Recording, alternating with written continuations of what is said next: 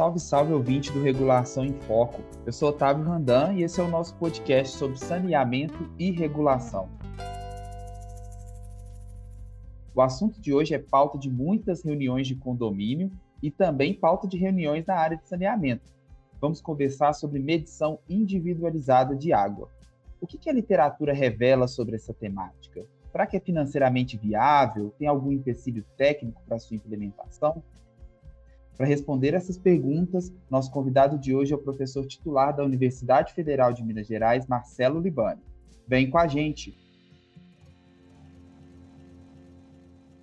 Olá, Marcelo. Primeiramente, muito obrigado por aceitar nosso convite e participar desse episódio do podcast Regulação em Foco. Ô, Otávio, prazer. Bom, bom dia a você e aos que estão me ouvindo. É um prazer estar aqui. Espero minimamente contribuir para o sucesso do podcast. Com certeza, Marcelo. A medição individualizada é, é uma temática muito central nesse nosso episódio, mas antes da gente começar a falar especificamente desse tema, eu queria saber um pouquinho do Marcelo Libano como cidadão mesmo. Conta para a gente como foi sua trajetória até aqui e os seus trabalhos desenvolvidos.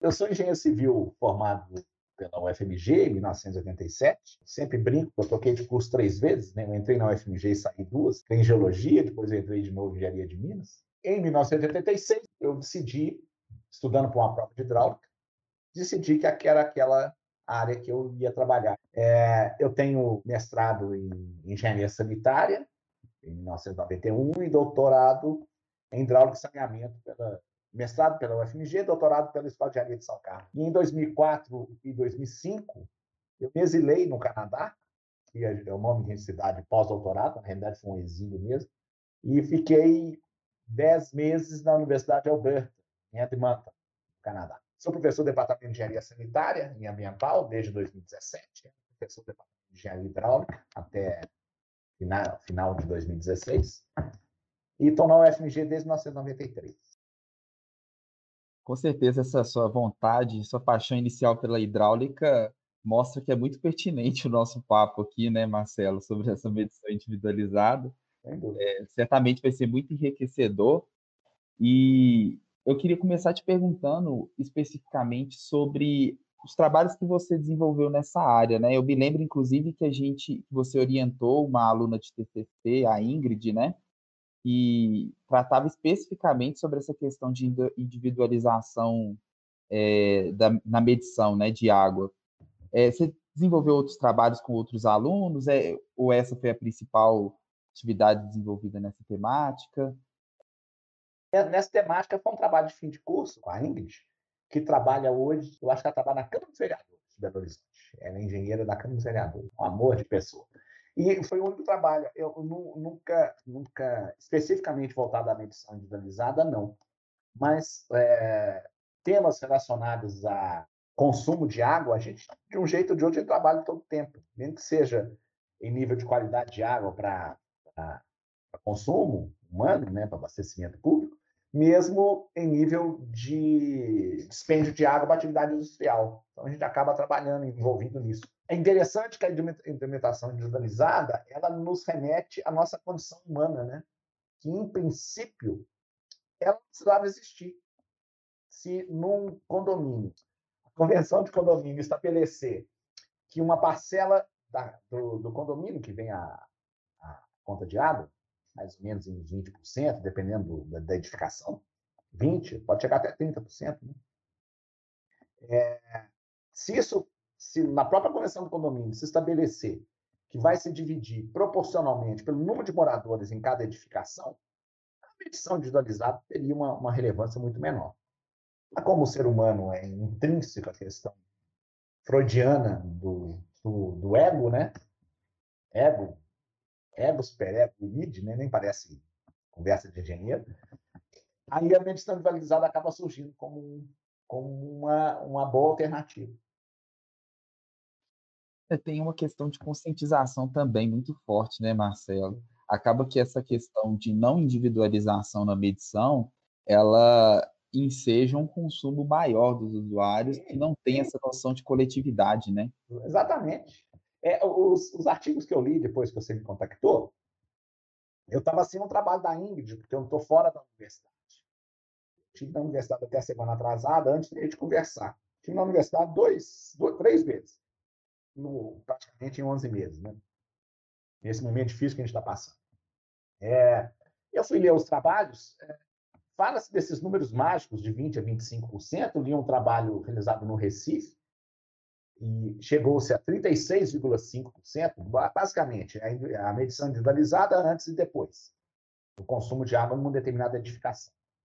Então, tem esses números, e eu acho interessante, Otávio, a, a, gente discutir isso, quando isso envolve, no caso, tem que envolver diretamente a Copasa, mas indiretamente envolve a, a Copasa, estou falando aqui de Belo Horizonte, né? mas a, o prestador né? pode ser uma, uma empresa de saneamento, pode ser a prefeitura municipal, pode ser uma autarquia municipal, né? os denominados serviços autônomos de água e esgoto, né? E é interessante quando você envolve esses órgãos, você discute com eles como eles vão arrecadar menos. É uma, é uma, uma contradição tão interessante. Você, imagina você marcar uma reunião com um, uma empresa com o objetivo que a empresa venda menos o seu produto, que literalmente é isso. E aí uma reflexão que eu fiz, que eu não tinha feito antes, é que a, num, num, numa visão de futuro, que provavelmente não vou, não vou assistir, mas se, se, isso vai começar pelas grandes cidades, pelas, pelas construções verticais, óbvio, né? Com a redução do dispêndio, esse redução do dispêndio pode até repercutir lá no final na questão do subsídio cruzado. É o que, por exemplo, uma cidadezinha como a cidade, minha cidade afetiva, que você sabe, no sul de Minas, de 4.500 habitantes, se se fizer a conta de quanto se gasta para manter o sistema ainda continuando é, a questão da manutenção, não só a manutenção, mas a eventual ampliação do sistema, aquele sistema de abastecimento de água não se paga. Não vai se pagar. Ele só pode se pagar pela perspectiva do subsídio cruzado, que atinge a Copasa, a Sabesp em São Paulo e outras companhias de saneamento. Então, até essa questão eu refleti. Esse negócio de ficar sozinho andando na rua, dá nisso, né, Otávio? Não, e é importante, Marcelo, que houve até uma. Você fica trabalhando, andando, né?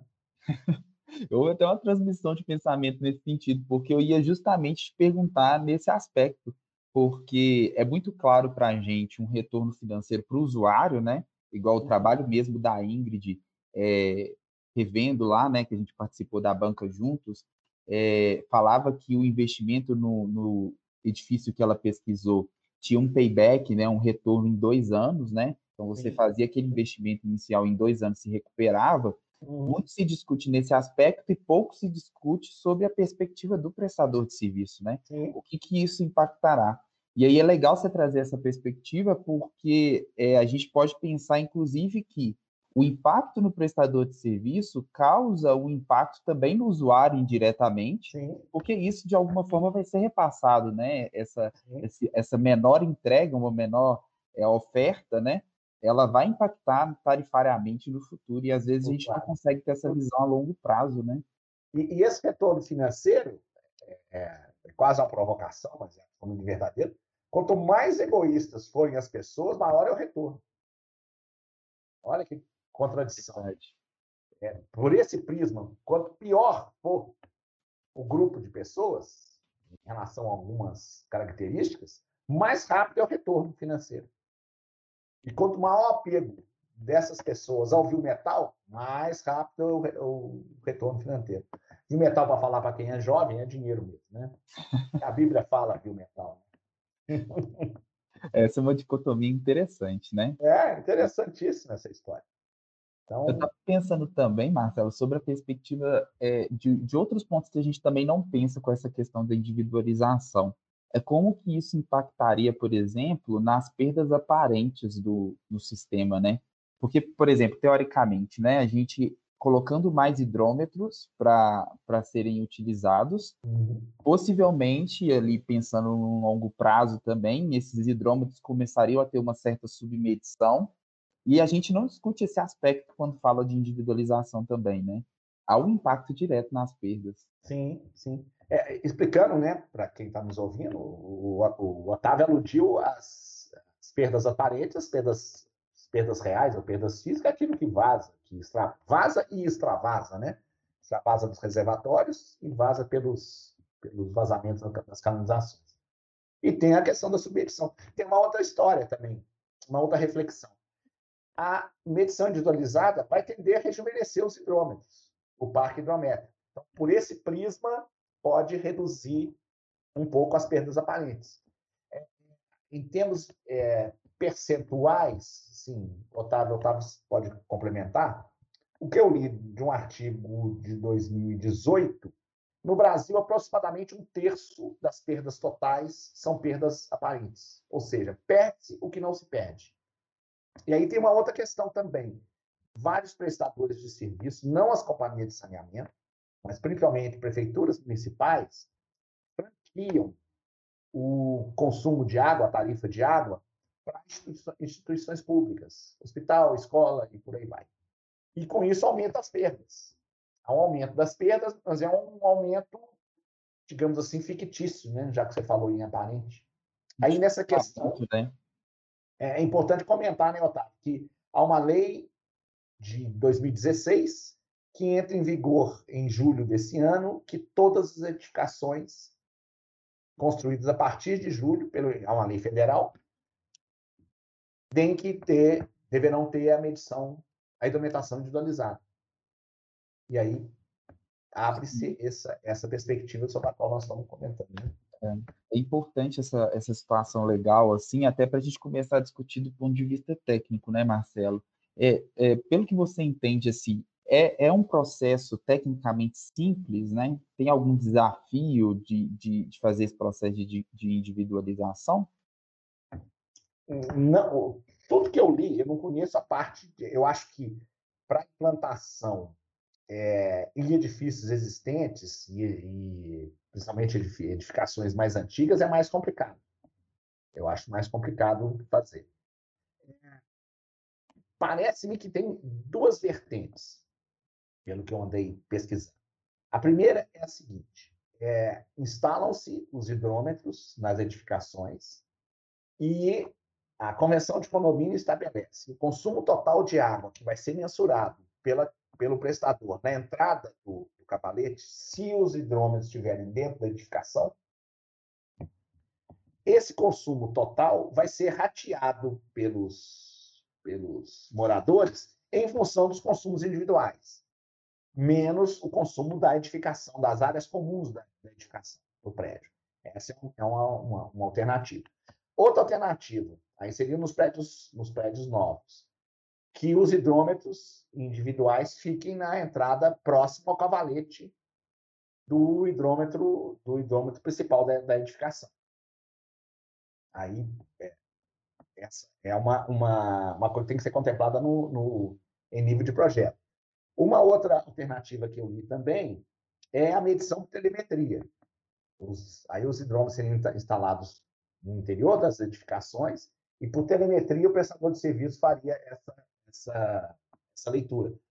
Até onde eu sei, a maior parte da leitura feita pela Copasa em Belo Horizonte é por leiturista. Inclusive, nós trabalhamos, eu trabalhei com leiturista da Copasa, que foi fazer mestrado na UFMG, um momento que, uma coisa que me tocou muito. 2007, 2008, ele começou, ele era leiturista e resolveu fazer engenharia e formou em engenharia e foi fazer especialização, não mestrado, foi fazer especialização e era leiturista da Copasa, um rapaz simpaticíssimo. E, no, obviamente, nosso trabalho foi sobre perdas, né? é o que ele trabalha. Chamava Fabilson, um rapaz muitíssimo educado, e eu guardo boa lembrança dele. Interessante esse, esses aspectos, Marcelo. E você tinha até comentado que já viu alguns, algumas implementações né, em alguns locais que você foi. O que você viu por aí por onde, é, os vários lugares por onde já esteve.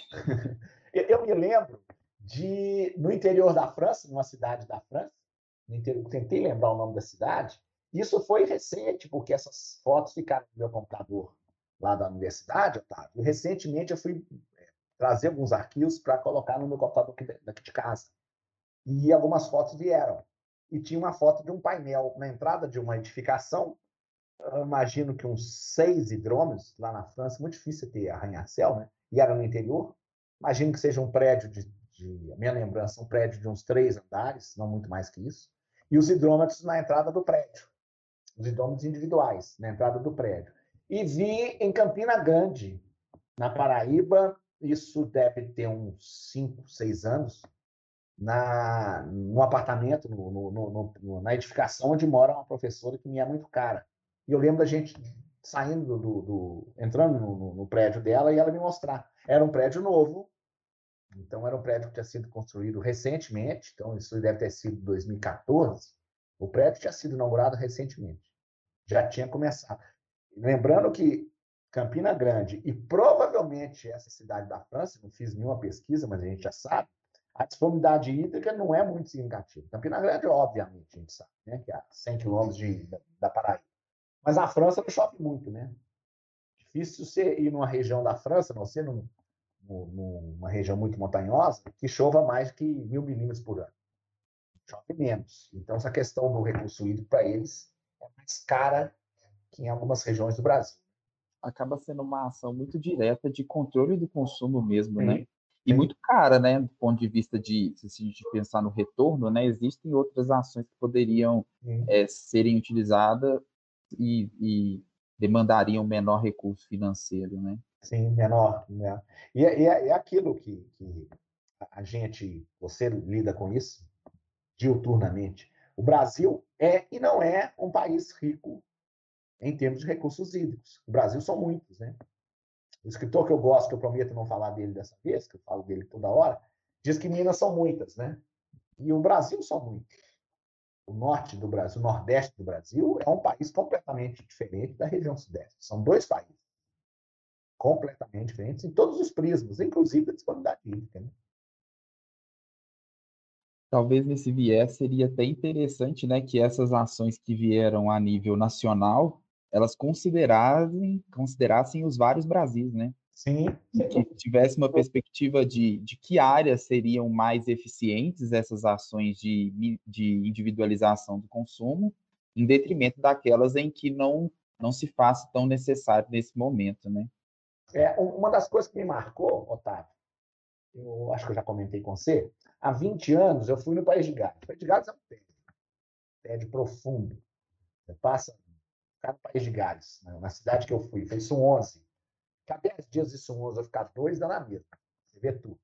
E uma das coisas que me, que me marcou nessa viagem, além do tédio, foi que, ao adentrar a casa na qual ficamos hospedados, a, era uma brasileira que mora lá há muitos anos, ela me mostrou, eu andava na rua tentando procurar os hidrômetros, né? E nada de achar hidrômetro. Você procurar um idioma num país de Gaza, no Reino Unido, você vai procurar bastante. Nada de achar.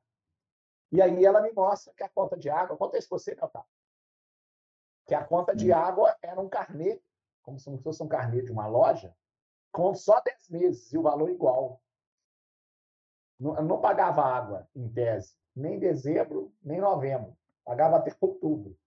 E era um valor fixo pelo, pelo aonde, até onde eu imaginei, pelo tamanho da edificação.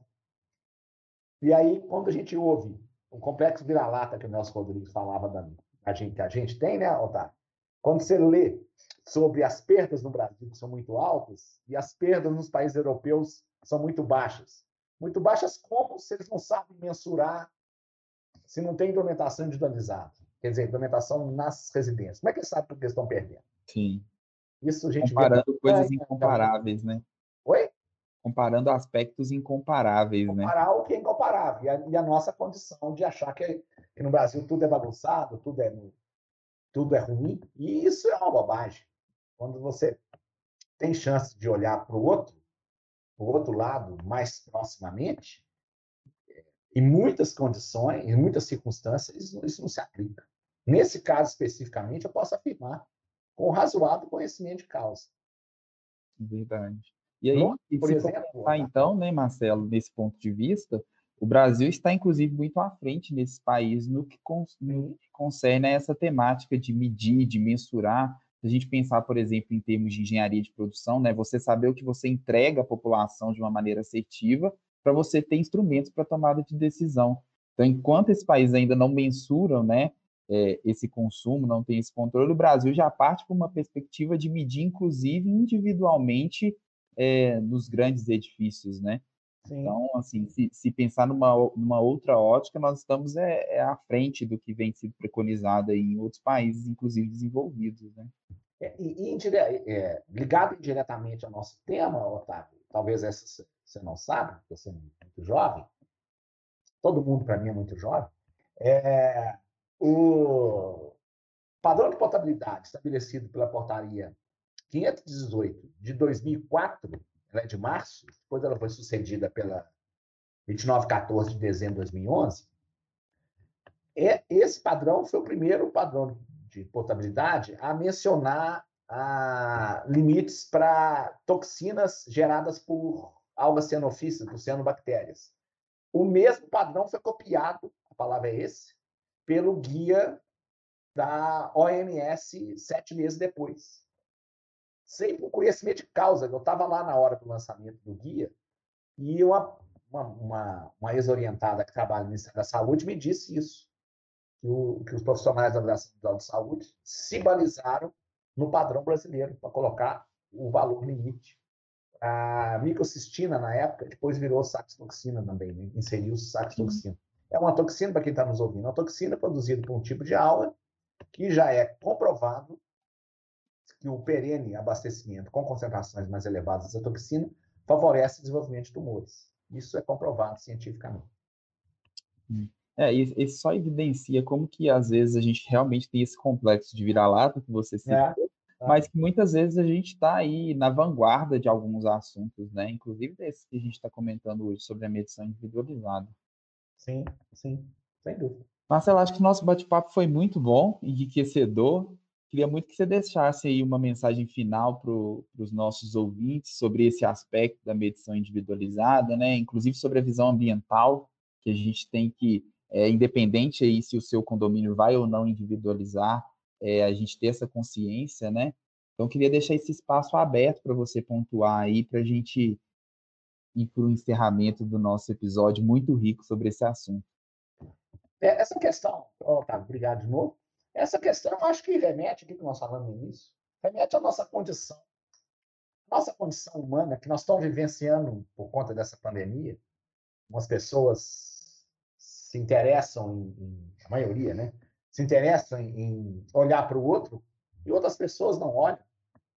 E eu, eu acho que a medição individualizada acaba reverberando nessa nossa característica. Eu falo nossa como ser humano, né? Estou dizendo eu e você especificamente. Que é do, as pessoas mais autocentradas. Quanto mais, repetindo, quanto mais autocentradas forem os moradores dos condomínios, mais vantajosa a medição individualizada. aquilo que eu já comentou, que eu acho que é uma coisa não era para ser assim. Mas eu acho que é um pouco isso. E eu sou esperançoso, porque a, a sua geração, a geração da minha filha, eu acho que sobre muitos aspectos ela tende, sobre muitos aspectos ela tende a ser melhor que a geração que a minha. Eu nasci em 1960. Minha filha nasceu em 1993. Então eu acho que a geração que está vendo a geração dos meus alunos, eu acho que por esse prisma é, eu sou otimista por esse aspecto. Também por esse aspecto. Sim nós vamos aí com todo esse aprendizado essa bagagem que você trouxe para a gente, né? Fui aluno, seu aluno, várias pessoas que eu conheço também foram, aprendendo e tentando replicar isso para gerações futuras, de modo que a gente consiga alcançar os objetivos relacionados ao saneamento, seja ele em qual aspecto for, né? Seja é, na, nas questões relacionadas à, à minimização dos consumos, universalização de serviços, qualidade da água. Então, nós temos muito que agradecer quem já passou por isso por dar a oportunidade da gente aprender e replicar isso para as próximas gerações. Tem, tem uma, uma frase que não é minha, mas é a frase interessante, e eu não gosto dela, mas é uma frase interessante, que diz, diz que o Brasil é o país do futuro, onde o passado era melhor. Não. Não, não, não sou saudosista para dizer que o passado era melhor. Sobre vários prismas, a vida hoje é muito melhor. Não hoje, hoje mesmo está muito difícil de, de um ano para cá, para esse momento que o mundo está vivenciando, né? Mas, é, sob muitos prismas, a, as coisas evoluíram positivamente. Ainda restam esses resquícios de... Resquícios não, né? A questão do, do, do individualismo hoje até é maior. Mas também é maior também a conscientização ambiental, né? Muito obrigado, Marcelo. Esse bate-papo realmente foi muito enriquecedor. Aprendi muito aqui também conduzindo essa conversa.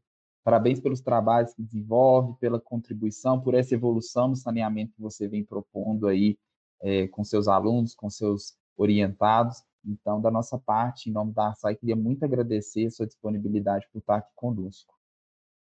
Sempre que você precisar, só me chamar. Para você ouvinte, continue acompanhando os nossos próximos episódios, tem muito conteúdo chegando por aí. Não esqueça de dar aquela acessada na revista virtual da Arsai e também participar dos webinars promovidos pela agência. A revista, os webinars e também os podcasts, eles são parte do projeto Regulação em Foco, que visa disseminar informações sobre saneamento e regulação para você. Obrigado pela companhia nesse episódio e nos vemos em breve. Aqui é Otávio Randan, diretamente das Minas Gerais. Tchau.